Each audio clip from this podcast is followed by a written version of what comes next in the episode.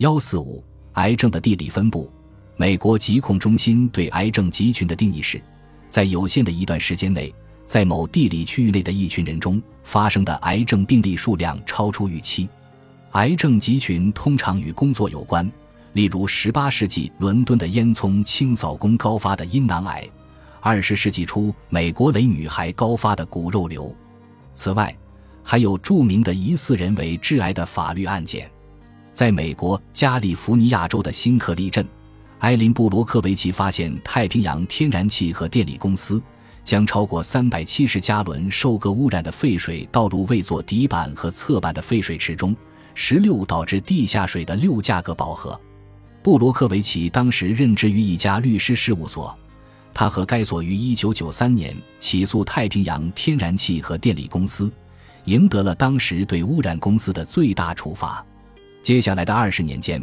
围绕这种水污染的有限科学数据成了法律焦点，甚至出现了更多因倾倒铬而引发癌症和其他疾病的案件。直到2014年，六价铬雨流扩散至数百英里之外的其他水源之后，这种化学物质才被正式确认为明确的致癌物。今天，加利福尼亚州新克利成了一个名副其实的幽灵小镇。美国2001年遭受911事件之后。出现了一个影响更大的癌症集群，患癌病例持续增长。截至二零一六年六月，美国疾控中心世贸中心卫生项目已登记超过五千四百人。据推测，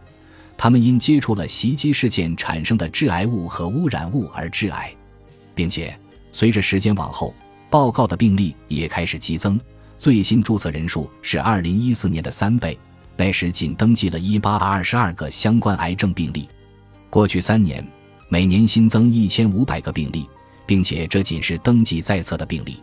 受影响最严重的群体是先遣急救人员，目前有四千六百九十二人通过该联邦卫生项目获得医疗保健和医疗跟踪服务。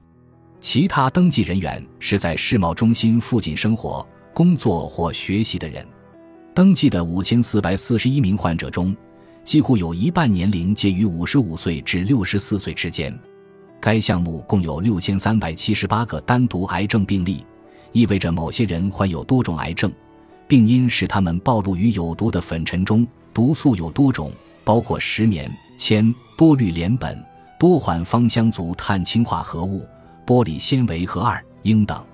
识别疾病集群可以为科学家提供研究机会，正式调查受害地区的环境与癌症发作之间是否有关。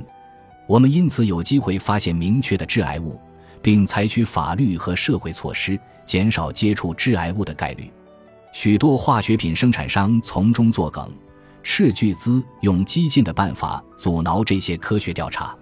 否认他们污染了地球。他们的所作所为与我们预防癌症和其他疾病的努力背道而驰。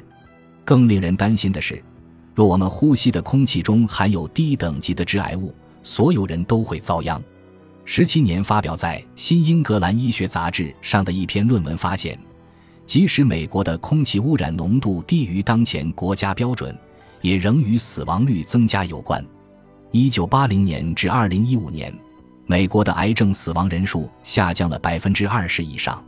尽管如此，研究人员根据美国国家卫生统计中心的数据绘制而成的癌症区域图显示。某些地区的癌症死亡率并未下降，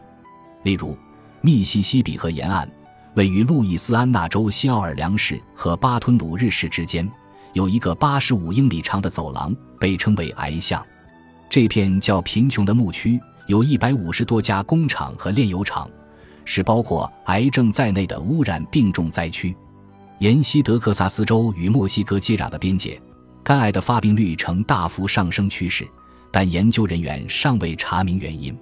佛罗里达州有七十七个超级基金站点，数量排名全美第六。预计这里的新增癌症病例数还会进一步上升。